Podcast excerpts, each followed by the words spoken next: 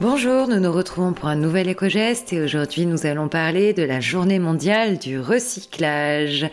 Alors, elle a été créée en 2018 par le BIR, Bureau of International Recycling.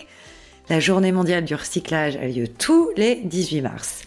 Elle a pour but de promouvoir le recyclage auprès de nous, grand public. Alors selon l'ONU, hein, si la population mondiale atteint 9,6 milliards de personnes d'ici 2050, comme le disent les projections, l'équivalent de près de 3 planètes pourrait être nécessaire afin de fournir les ressources nécessaires pour maintenir les modes de vie actuels. C'est pas tenable.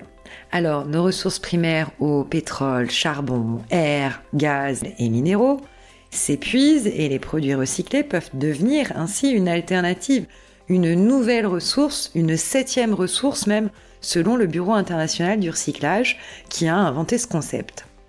Recycler passe donc par le fait de voir dans les déchets une nouvelle opportunité. Ces matériaux dits de septième ressource permettent d'économiser aujourd'hui plus de 700 millions de tonnes d'émissions de CO2 et peut-être même un milliard d'ici 2030 d'après les projections. Le recyclage en France permet d'éviter plus de 20 millions de tonnes d'équivalent CO2 et il constitue également une réponse face à la demande croissante de matière et aux contraintes environnementales et économiques auxquelles nous avons à faire face. Alors parmi les matériaux recyclables, on citera par exemple le papier, mais aussi le tissu, le plastique, le métal, l'électronique également.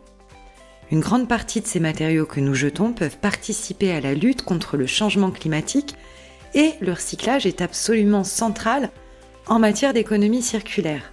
Aussi, nos actions du quotidien, comme le tri des déchets par exemple, jouent un rôle déterminant dans ce processus. Les objets en verre doivent aller dans le conteneur approprié pour pouvoir être bien recyclés. Idem pour les emballages en papier, les cartons, les petits emballages métalliques qui doivent eux aller dans le bac des emballages et papiers recyclables, souvent de couleur jaune. Ces consignes peuvent varier selon les collectivités et les villes, donc on ne saurait que trop vous conseiller de vous renseigner auprès de vos villes pour savoir exactement quelles sont les recommandations sur votre territoire. Et puis, il y a bien sûr tous ces objets qu'on entasse et dont on n'a plus l'utilité. Pourquoi ne pas les recycler pour en fabriquer d'autres, les vendre également, ou encore les déposer en ressourcerie, ou même en faire don? Alors aujourd'hui, on va vous lancer un défi créatif, recycler au moins un objet de votre environnement et puis bah, nous le partager sur les réseaux. On repartagera, nous, les réalisations les plus créatives.